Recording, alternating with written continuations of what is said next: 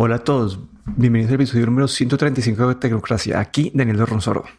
Y aquí Guillermo Ferrero. Bueno, esta semana estamos un poco cortos de noticias, pero tenemos varios temas a discutir. Y yo quería hablar de Google Pay y porque esta semana Google ha, hecho una actualización a Google Pay y ha cambiado pues la dirección de este app. Es una reimaginación de lo que es Google Pay y me parece bastante interesante la, la dirección en la que va, a la que va a ir.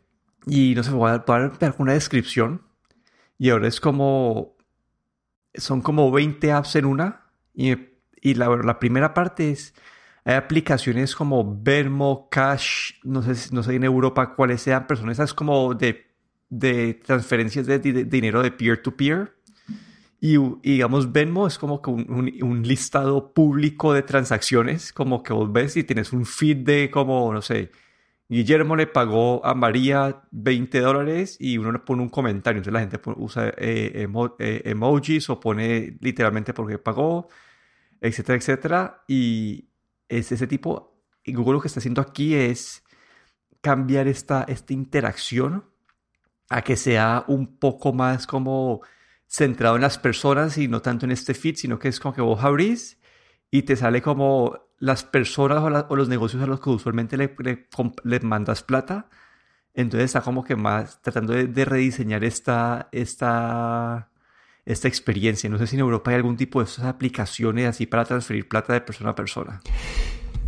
Sí, hay en, en España hay, hay un... Eh, una aplicación, ahora no recuerdo el nombre, y aquí en, en Finlandia hay otra también para los sistemas de bancos de aquí, pero no, no hay un sistema unificado, digamos, en, en, toda Europa, sino que es un poco cada país. También por la legislación que hay bancaria en cada país de Europa, pues es un pelín diferente, aunque es bastante parecida, pero, pero bueno, la otra cosa es que la transferencia de, las transferencias de dinero dentro de la Unión Europea en moneda euro, pues eh, no, no recurre ningún gasto. A no ser que tu banco te lo quiera cobrar, pero en principio no, no hay ningún gasto. Entonces se puede transferir de banco a banco sin ningún problema y ningún gasto. Sí, no sé, pero a mí, a mí esta, esta forma de, de, de, interactuar me pareció, este rediseño me parece interesante y está disponible en Android y iOS. Es decir, que cualquier persona puede, puede llegar a, a, cuadrar su perfil. Al final podemos discutir como cuál es el interés de Google detrás de esto, pero, pero por ahora, en cuanto al diseño de la app, me parece, no sé, no, sé si viste las imagencitas, pero me parece bastante, bastante limpio y no sé si, si hay alguien que, que, tiene un compañero de, de, apartamento, entonces ahí sale como le están compartiendo la plata, entonces sale, sale ahí mismo el nombre de la persona pues con la imagencita, no sé, me parece un muy buen rediseño y, y siento que eso le puede competir a estas aplicaciones más famosas que hay de, de transferencia de persona a persona. Sí, la interfaz de usuario pues es bastante atractivo, ¿no? Para, como para darte ganas de, de empezar a utilizarlo. Sí, ahí la otra parte que vamos a tener esta parte integrada es, y es acá donde, pues, donde Google también puede empezar a hacer plata, es como puede ser como que cupones dentro de la aplicación, es decir, que no sé, vos vas a ir a, a una cafetería y esa cafetería pues tiene su información dentro de la app de Google Pay. Es decir, que cuando vas a pagar puedes como activar estas como eh, un, cupón o puedes activar un descuento específico. Eh, o si tienes varias tarjetas de crédito, no sé, no sé cómo funciona eso en Europa, pero en Estados Unidos hay tarjetas de crédito que te dicen para compras en gasolineras es 5% de cashback, para comprar en restaurantes 2% de cashback. Entonces te pueden, te pueden tratar de, ayudar a escoger la mejor forma de pago también. No sé si esto lo vaya a hacer Google, pero eh, podrían llegar a ese, a ese punto de, de automatización. De, de automatización. Pero sí, esta, esta integración de, en comparación a las aplicaciones como Venmo y esas de peer-to-peer, esta, esta integración a, negocios o a tiendas que hace que puedas utilizar este para aún más cosas. Sí, yo aquí lo que veo es que, claro, esta aplicación sobre todo está bastante centrada en Estados Unidos porque, como te comentaba, aquí en Europa, pues eh, conseguir el acuerdo con tantos bancos, ¿no? eh, sobre todo con la integración que, que puede tener a nivel de cuentas de banco, pues es un poco difícil. Y, también, no sé si vas a comentar, pero Google también ha hecho como un partnership con 11 bancos. Y la idea es que el año que viene, en el 2021, van a lanzar eh, una cuenta o, digamos un, propio eh, cuenta bancaria eh, que le van a se llama Plex y que va a ser solo para, para utilizarse a través del teléfono móvil y sin ningún tipo de, de tarifa. Y, sin, claro, esto, esto es donde aquí, pues ahí veo ahí un buen, un buen negocio ¿no? de, Google y también el que el poder, sobre todo en, Estados Unidos, pues donde ha podido hacer este, este partnership con este, estos 11 bancos. Sí, ahí, ahí hay dos cosas. Esta, esta, no sé, como que a mí me parece como casi que criminal que, que los bancos te cobren como esos fees por tener plata en el banco. Eso me parece a mí. Eso tengo que decir que en, en, a veces es ridículo en la cantidad de dinero que cobran algunos bancos, en este caso en España, cuando no tienes tu nómina o tu, salario registrado y tienes una cuenta de banco donde no tienes un salario que llega todos los meses, lo que puede ser el mantenimiento de la cuenta pueden llegar a ser hasta 100 euros al año, que es una barbaridad. Que son más de 110 dólares al año por mantenimiento de una cuenta, es increíble, ¿no? Sí, acá, lo mismo, en Colombia lo mismo. En Colombia hay hasta unos bancos que te cobran por tener acceso a la plataforma para poder acceder a tu cuenta eh, de manera digital. Pero bueno, entonces como que no sé, por eso, por eso siento que esto es una buena innovación, esto de los bancos es, te hace una cuenta súper básica, como que sin ningún tipo de beneficio extra, pero es una cuenta básica donde puedes manejar, eh, pues tener tu, tu plata eh, y, y, pues sin fees. Y siento que eso pues, se va a conectar bien al resto, ¿no? a, las, transacciones de persona a persona y para pagar a, a, a negocios, está bien.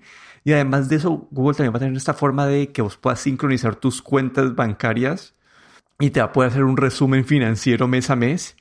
Y acá es donde empezamos a ver la parte de negocio para Google, ¿no? Como que acá hay varias partes, ¿no? Como que uno, pueden haber eh, ahorros por, por o, o ingresos por, por transacción al pagar a través del app en vez de pagarle a Visa o a Mastercard eh, ese, ese porcentaje por, la transfer por, por el pago, ellos pues, pueden estar recibiendo eso con, con, con, la tienda y le pueden estar cobrando menos que estas tarjetas de crédito.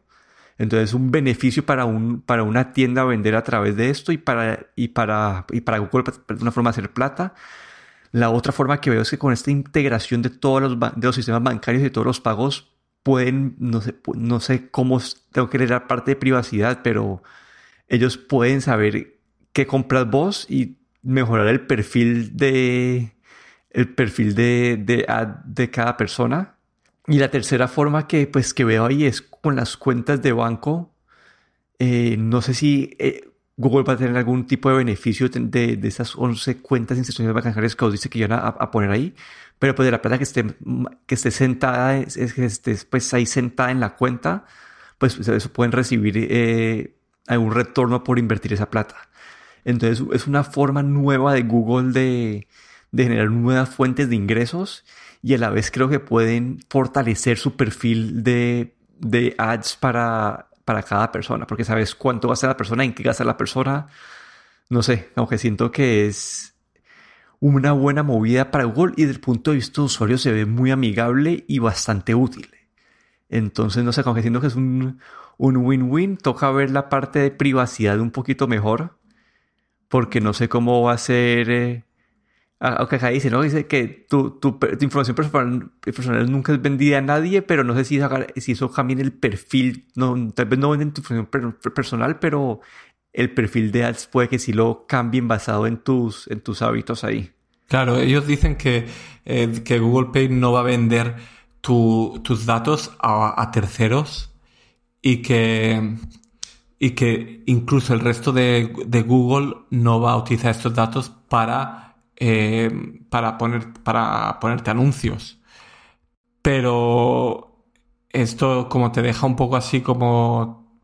Mm, te, te, hace pensar ¿no? Que puede, probablemente, pues el, saber todas las eh, transferencias que haces, en qué va, a dónde va todo tu dinero, pues eh, aunque no lo utilicen a lo mejor para anuncios, se puede utilizar para muchísimas otras cosas en las que se puede hacer negocio. Yo creo que el, principal, la principal Em, y el principal interés que tiene Google es eh, esta información, ¿no? Que normalmente es muy privada, lo que es la, información de dónde gastas el dinero, sobre todo si gastas el dinero en efectivo, pues aún, más privada. Pero, pero yo creo que aquí, pues Google quiere meter la cuchara también, también digamos, y sacar de ahí información que aunque ellos digan, bueno, o, que no va a ser vendida a terceros, ¿vale? Y que no lo van a utilizar para para ponerte anuncios, ¿vale? Pero yo estoy seguro que hay otro, otro tipo de, de otro tipo de manera de utilizar esa información, porque no te están diciendo que no van a utilizar tu información, para nada, eso no lo están diciendo. Sí, sí, solamente están, están como que limitando dos escenarios en los que no van a utilizar la información. Pero luego a lo mejor puede haber un tercer escenario que a saber, a saber en qué utilizan tu información, en cosas que a lo mejor ni siquiera a ti se te ocurren, ¿no? Sí, pero bueno, desde, digo, desde el punto de vista de un usuario me parece un, producto súper completo. El hecho de que pues eh, que esté disponible pues, en iOS y en Google. Ya la parte, obviamente esto está muy enfocado en Estados Unidos, pero como como concepto a poder replicar en otras partes me parece bastante interesante. También otra cosa es que eh, aquí vimos el año pasado, fue, o este año, Apple cuando sacó su Apple Card, donde se metió también en la parte de financiera, digamos, aunque eh, Apple pone mucho énfasis en la seguridad. Eh, y aquí yo creo que Google pues tampoco se, quiere quedar atrás y quiere también tener un poco más de información de, sus clientes, ¿no? Y la parte financiera también es bastante importante. Y no sé si es comparable esto al, Google, eh, al Apple Card, pero bueno, aquí vemos también Google haciendo, mm, intentando meterse ahí. La aplicación me parece muy buena. Es el sueño que creo que todos tenemos, ¿no? El tener un sitio centralizado donde puedes ver todos tus gastos, eh, de tu banco, de, mm, tus tarjetas centralizado, pues la verdad es que es eh, ideal, ¿no? Pero bueno, eh, todo tiene su precio, ¿no? Y nadie da nada gratis. Sí, pero bueno, ahorita vamos a hacer un salto un poquito, un tema bastante diferente. Y es, no sé, creo que una de las cosas que yo creo que le hace falta a iOS de Android y es algo que uno, eh, uno vive o experimenta no todo el tiempo, pero cuando te toca lidiar con ese problema es bastante grande. Y para mí ese es organizar las apps. Hace poquito con la introducción de los widgets, eh, viví esto. Entonces uno coge, estás en, en iOS cómo funciona, ¿no? Para, para dar este, este, esta, esta parte de fondo. Vos agregas un app nuevo, antes lo que pasaba es que estas apps automáticamente se metían al final de la lista. Hoy en día se meten a la, pues a la biblioteca de aplicaciones, pero siempre como que se van llenando de forma secuencial en la, en, la, en la pantalla. Entonces hoy en día cuando metes un widget, el widget se mete en forma secuencial y si después lo tratas de meter en una parte, esto mueve las aplicaciones para todas partes. Y si estás pasando como que quieres pasar como que un icono de una pantalla a, pues a otra pantalla virtual, a otra home screen, como que se desbarata todo, de vez en cuando se lo estás tratando de mover y se te crea un folder sin querer crear un folder. Y no sé, como que siento que una experiencia como que muy pobre desde el punto de vista para, para el usuario. Como que es difícil controlar cómo querés que se vea tu home screen eh, con esta forma secuencial de llenar. En Android como el, concepto de Android es un poco diferente. Es que ellos tienen su, su drawer de aplicaciones, que es como el, App Library que hay en, iOS ahora. Pero vos cuando agregas un icono, esos iconos quedan fijos en esa posición sin importar en si hay algo más en la pantalla o no. Y siento que es algo que, una experiencia que debería replicar Apple. No veo técnicamente por qué no lo han hecho y siento que le da más control al usuario como, de cómo tener su celular. Digamos, a mi tío lo acabamos de cambiar un, él tenía un Android pues viejito a un iPhone y él tenía en su, en su home screen tenía la barra de, de búsqueda de Google, el WhatsApp, el correo, las fotos y la cámara y el resto era, era blanco. En el, en el iPhone no podemos hacer eso porque para poder tener esos iconos en la parte de abajo te toca tener la parte de arriba llena de iconos. Y no sé, como que siento que toda esta experiencia desde el punto de vista de que no tienes control de cómo crees que queden o del control del espacio blanco y el hecho de que para mover una de un lado a otro, especialmente moverlas como que entre pantallas, es bastante complicado. Siento que es algo que puede aprender Apple en este sentido. No sé si, no sé si has tenido dolores de cabeza con esta experiencia o no. Eh, sí, bastante, sí. Y es algo que no entiendo cómo, eh, cómo todavía hoy en día pues ah, tenemos otros problemas en iOS. El no poder dejar eh, una pantalla medio vacía, el que los iconos vayan ahí poniéndose secuencialmente como dices. Ahora también con, con la introducción de los widgets, también he tenido problemas pues cuando, cuando quieres mover un widget a un lado, a veces eh, se te va a otra pantalla, eh, se mueven los iconos como no esperabas, eh, vas, intentas hacer mover un icono dentro de una carpeta y la carpeta se mueve a otro lado y tienes que ir como buscando la carpeta o, luchando para, para, hacer que ese icono se meta dentro de esa carpeta. Y, y, es algo que parece que debería ser tan sencillo, ¿no? Y se hace tan, tan complicado a veces. Eh, y te da una rabia, digamos, porque te da, te da rabia el que no, el que las cosas no se muevan como tú quieres que se muevan, ¿no? Y es un poco una lucha y no, es algo que no entiendo por qué eh, Apple ha querido siempre controlar tanto esa experiencia de usuario y el que, el querer que siempre una pantalla esté completamente repleta de iconos o, llena antes de pasar a la siguiente pantalla, eh, es un poco no sé, es un capricho de ellos, pero no es lo que a lo mejor el usuario quiere.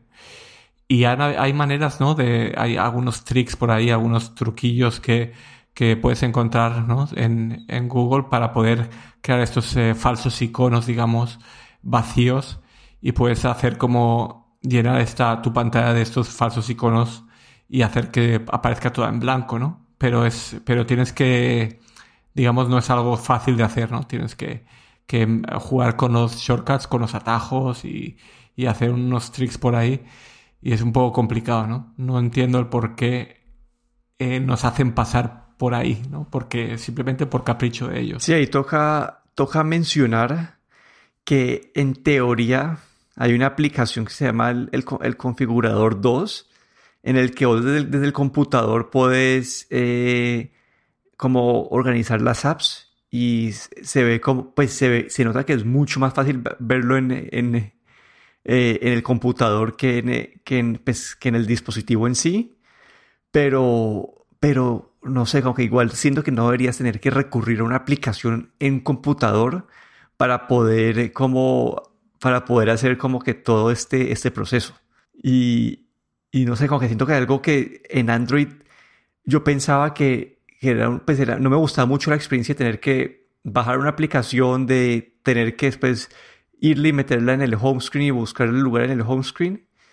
Pero en estas veces que uno quiere tener más control o que quieres modificarlo, como, no sé, como que siento que tiene más sentido, especialmente hoy en día que tenemos este, esta biblioteca de aplicaciones.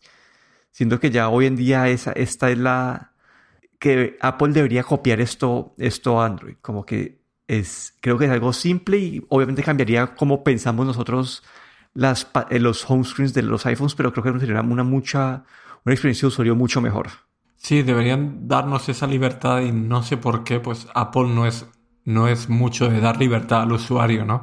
Siempre lo hacen a su manera, pero yo creo que en el, espero que en el iOS 15 pues ya nos, dejen, eh, nos den un poquito más de libertad. Bueno, y, y, por último, hace varios meses hablamos de Swift UI. Ah, bueno, hace un año y medio, pues Apple, lanzó el Swift UI. Y, y hace pues, seis meses en el, en el, en el WWDC hubo actualizaciones y, y mejoras al Swift UI. Y yo pues he estado, yo había dicho que quería hacer una aplicación con esto y llevo pues ya varios meses o pues trabajando y ya dos semanas seguidas así más enfocado en la aplicación. Y no sé, siento, siento que yo he programado en varios, en varios lenguajes, como que, y los, pero son más como sentidos como que con JavaScript y HTML, pero siento que, que SwiftUI puede ser uno de los mejores lenguajes para, para aprender por varias razones. Como, bueno, el, el detractor número uno que tienes es que es un lenguaje relativamente nuevo y que no vas a encontrar tantas como opciones o fuentes de ayuda como para un lenguaje como JavaScript, que si uno busca en, uno busca en, en, internet cómo hacer tal cosa en JavaScript o otro lenguaje más común, hay mil y un respuestas de cómo hacer la misma cosa. Para SwiftUI todavía esas respuestas las hay, pero son más pocas. Pero además de eso, porque me siento que un, un lenguaje muy, como muy bueno para aprender es porque el mismo diseño del lenguaje y, el, y Xcode y todo esto hace que te toque quebrar tu proceso o tu aprendizaje en varios, en varios mini proyectos. Entonces siento que hace que sea más fácil como que aprender porque te, toca enfocarte como que, no sé, voy a dar un, voy a dar un ejemplo. Yo estoy armando una aplicación que tiene el perfil de una persona. Y, y el perfil incluye un circulito con la foto, eh, el nombre y abajo varios botones para tomar acciones de, gestión del perfil. ¿Y qué te hace SwiftUI? Entonces, para SwiftUI te toca hacer una subvista para el circulito con la foto. Entonces, te toca aprender a hacer un círculo que contenga una foto. Y al hacer esta subdivisión del problema, siento que es mucho más fácil poder como que aprender y... Si usted dice, voy a, yo, yo en mi cabeza digo, voy a hacer un map como que uno se queda como catrancado porque son muchas cosas, pero si vos dividís ese, ese problema que es hacer el app en varios mini problemas, como que siento que es mucho más fácil de resolver y, y eventualmente vas a poder llegar a, este, a, completar, a juntar todos esos mini problemas y resolver el grande. Y el mismo SwiftUI está diseñado para, para trabajar de esa manera. Entonces vos coges, haces una subvista del circulito con la foto, otra subvista con el menucito con las con, las con los botones de gestión y después haces, ya cuando tenés todo esto, haces una vista maestra que contenga las dos subvistas y entonces como que siento que vas armando así bloquecito por bloquecito y poco a poco vas construyendo pues el app completo y obviamente como, no sé, como que la parte ya de manejo de servidores y, y ese, es otro cuento y siento que algo pues ya es más complejo, pero si estás como buscando aprender a programar y quieres tomarte como que, no sé, como que también me gusta de la parte del Xcode y SwiftUI es que tenés esta ventana de, de, previsualización, que mientras que vas haciendo cambios en tu código, en la ventana vas viendo las, cómo se actualiza pues la aplicación. Entonces siento que todas estas partes juntas, como el hecho que SwiftUI te obliga a subdividir el problema en varios mini problemas y tener esta ventana de visualización y todo eso, hace que que el, que el SwiftUI sea un lenguaje eh, muy, no sé, como que muy accesible eh, para, para, aprender. Y especialmente que pues, pues, cuando termines tu aplicación vas a tener, tener el potencial de distribuirlo en el App Store que tienes cientos de millones de usuarios como, no sé, siento que me, me pareció bastante interesante como yo programando esto acá, yo siendo pues un principiante en esto, lo he podido hacer. Obviamente hay unos problemas específicos de mi aplicación y cuando trato de conectarla a un servidor que complica el proceso de aprendizaje y que las fuentes no hay tantas, como que no hay tantas fuentes en esta parte ya de conectar a servidores y todo eso. Especialmente si yo estaba conectando un servidor de, a un, pues, a un a un servidor de Google. Entonces como que esta combinación de Google con esto hay aún menos opciones. Pero no sé, siento que la experiencia al final fue, fue buena. Y yo les recomendaría a cualquier persona que quiera aprender como pensar en, una, en un mini concepto de aplicación o hay mil tutoriales como que en internet. Eso te quería preguntar yo, ¿por, por dónde empezar? Porque a mí, me interesa también esto del Swift, Swift UI.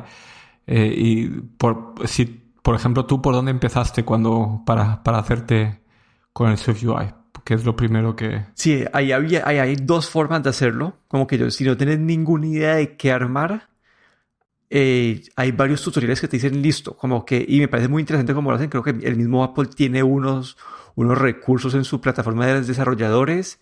Hay otra pena que se llama como que Hacking with Swift, eh, que también tiene como que muchos de esos tutoriales y, y básicamente te dicen, vamos a armar un app de tal cosa. Y después te llevan paso a paso como que cómo vas a llegar a armar ese app. Y es bastante completo. Y al, final terminas con un, app básico, obviamente sin interacción de, de, servidores, sino que todo manejado localmente. Pero al final terminas con este app completo que puedes publicar si quisieras en, eh, en Internet. Y, y estos tutoriales te dan como que también, si quieres, dan un código de inicio y un código finalizado. Entonces uno puede irlo como, sí, te dan, te dan toda esta guía. A mí mi forma preferida de hacerlo, y es como, pues, cuando he hecho, es como, es tener un, mini proyecto tuyo y tratar de aplicar los conceptos de los tutoriales a tu proyecto. Entonces, en, el, en el tutorial dicen, vamos a crear una imagen de perfil. Entonces, yo en vez de aplicarle, pues, eso a, a en vez de aplicarle eso a, pues, la aplicación del, del, del, tutorial, lo aplico a, mi aplicación. Y así voy armando pedacito por pedacito hasta que pues algo más completo y después ya cuando tenés todo eso uno ya puede empezar a, a pensar más en modificar y tomar tus propias direcciones. Entonces yo al principio, digamos, la carta de, de, la foto de perfil, yo la saqué de un tutorial y ese tutorial te la ponía con, eh, con, con, una, con una sombra atrás, te la ponía de un tamaño específico y, y, con un borde. Y yo pues al final ya cuando, ya cuando supe lo que estaba haciendo y lo hice, ya después uno puede entrar a poner los modificadores y ponerlo más a tu gusto y que se aplique más a tu, a tu visión de diseño y a tu aplicación. Pero sí como que siento, siento que estos, esos recursos que hay en Apple y a mí me ha gustado mucho este Hacking with Swift son como que unas buenas formas de empezar. Y la, otra pregunta es eh, cómo de fácil es, porque eh, creo que una de las ideas de Swift UI es que puedes programar, digamos, la misma aplicación que funcione en iPhone, iPad y en macOS, ¿no? Que esto sea como es el mismo código, no sé si entiendo bien, es el mismo código que puedes compilarlo también para macOS o cómo, cómo es de fácil hacer una, una aplicación multiplataforma con este Swift UI. A ver, multiplataforma en sí es fácil. Ya la parte de, de, que se vea bien en todas las plataformas es, un poco distinto. Ahí, ¿por qué? Porque, digamos, yo en mi aplicación en este momento yo la puedo, la puedo publicar en todas las plataformas, pero yo lo he diseñado todo en celular. Entonces, cuando la, abro en un iPad, pues básicamente se abre, pues los, los espacios no están bien utilizados, pero funciona, funciona sin ningún problema lo que uno hace usualmente en Xcode es que vos en Xcode decís, listo, yo voy a publicar esta aplicación en, tal, en Mac, en tal, en tal, y te da una opción de, de crear algunas, puedes utilizar las mismas como bases y estos, esos subproblemas de, de la, del app, pero puedes crear una vista específica que se adapta al tamaño de la pantalla. Entonces, por ejemplo, digamos, si tienes una vista de, de perfil en el, en el iPhone, en el, en el iPad puedes poner que esa vista tenga como que un menú fijo en la parte izquierda para que llene más espacio la pantalla y que en la parte de la derecha tenga pues esta imagen que verías en el, en el celular. Entonces, como, como tu pregunta así, ¿cómo, ¿qué tan fácil es publicar y que funcione? Es demasiado fácil, como que no se toca hacer nada. Pero si ya quieres diseñarlo, pues se toca como crear varios objetivos, pues varios objetivos de, de plataformas y después te toca como que asegurarte que, que en cada una incluya las vistas eh, aplicadas a, cada plataforma, pero como ya tienes todas estas subvistas creadas, siento que... Ah, puedes combinarlos luego en una vista para cada tipo de plataforma. Puedes, puedes combinar todo, puedes combinar todo y puedes utilizar las mismas, los mismos recursos que ya has armado para, para, para sí, para una de las otras plataformas. Entonces, no sé, pues, pero no sé, como que me ha gustado mucho eh, obviamente ha tenido sus problemas y especialmente con mi, con mi computador que, que es un poco viejo, de vez en cuando el visualizador se, se demora con algunos cambios, pero, pero en general eh, siento que es muy bueno uno poder como que ir escribiendo y ver y, y previsualizando cómo se van a ver tus cambios en lo que estás haciendo y te da una guía. Bueno, y además de todo eso, se me olvidó mencionar como que al trabajarlo en Xcode, tenés como que este este debugger como en vivo. Entonces, vos pones una línea que está mal escrita. Cuando yo pues programaba antes en, en JavaScript, pues vos, la pones y hasta que no corres o la aplicación no, no te das cuenta que, que tienes un problema. Entonces, como que aunque el debugger de, de Xcode y estos comentarios no son 100% fiables siempre, porque de vez en cuando no sé, se te olvidó cerrar un bracket y, y te manda, ay, hay un error, no puedes hacer tal cosa, pero no, no, te identifica bien el error, pero siempre te da una guía de, de qué está bien y qué está mal y te ayuda a, a guiarte en ese proceso. Entonces, no sé, como que todo, después de toda esta experiencia, como siento que este Swift UI es una buena forma de, de, de, sí, de aplicar estos conceptos de, de programación y, creo que le abre las puertas a muchas personas que quieran aprender. Ya si después uno se vuelve un experto, vos puedes hacer integraciones de, de Swift UI con UI Kit, integrar varias cosas, pero con, con, las funciones básicas de diseño de Apple, con los colores del sistema, digamos, tuve como que lo, lo del Dark Mode es algo nuevo y uno, básicamente Apple tiene unos colores, si, si, le, si le pones este nombre de color, Apple automáticamente te ajusta el color entre modo oscuro y modo de día, sin que vos tengas que programar nada, nada adicional. Obviamente vos también puedes programar, eh, programarlo por separado, como que manualmente, pero con que todas estas como, eh, no sé, interacciones o, o, no sé cómo se llaman estos kits eh, o APIs, no sé qué es lo que sea que hace Apple, pero hace que, que tener una, una app decente sea muy fácil, como que, no sé, como que yo, soy inexperto en esto y, y el, no sé, como que siento que mi aplicación no se ve tan, no se ve tan mal. Mm, pues me, has dado ganas otra vez de instalarme el Xcode e intentar otra vez a ver si, si me animo. Sí, ¿no? Y puede que con un computador más moderno puede que esta experiencia sea aún, aún mejor ya que no tenés que, si mi computador, cuando yo prendo el, el, previsualizador, mi computador, los ventiladores se prenden a, a full y como si fuera a explotar, pero, pero funciona. Pero sí, no sé, como que siento que a los que, pues a los que tengan un, un computador Apple y tengan este, esta intriga de aprender a programar o hacer una aplicación, hacer uno de estos, de estos tutoriales, voy a dejar varios en las notas del episodio por si a alguien le interesa esos recursos pero es fácil y probar con estas, si uno en verdad no tenía una idea, probar uno de estos tutoriales bases, como que te dan una idea de lo que es posible hacer con, con SwiftUI te dan las, y, y después ahí puedes, puedes ver si tu imaginación te, te guía a una idea, a una idea propia. Pero bueno, esta fue una semana sin noticias, pero les contamos nuestras historias, nuestros dolores de cabeza. Aquí me despido. Daniel Dorronsoro en Twitter, en arroba de y aquí Guillermo Ferrero en Twitter arroba cachetero.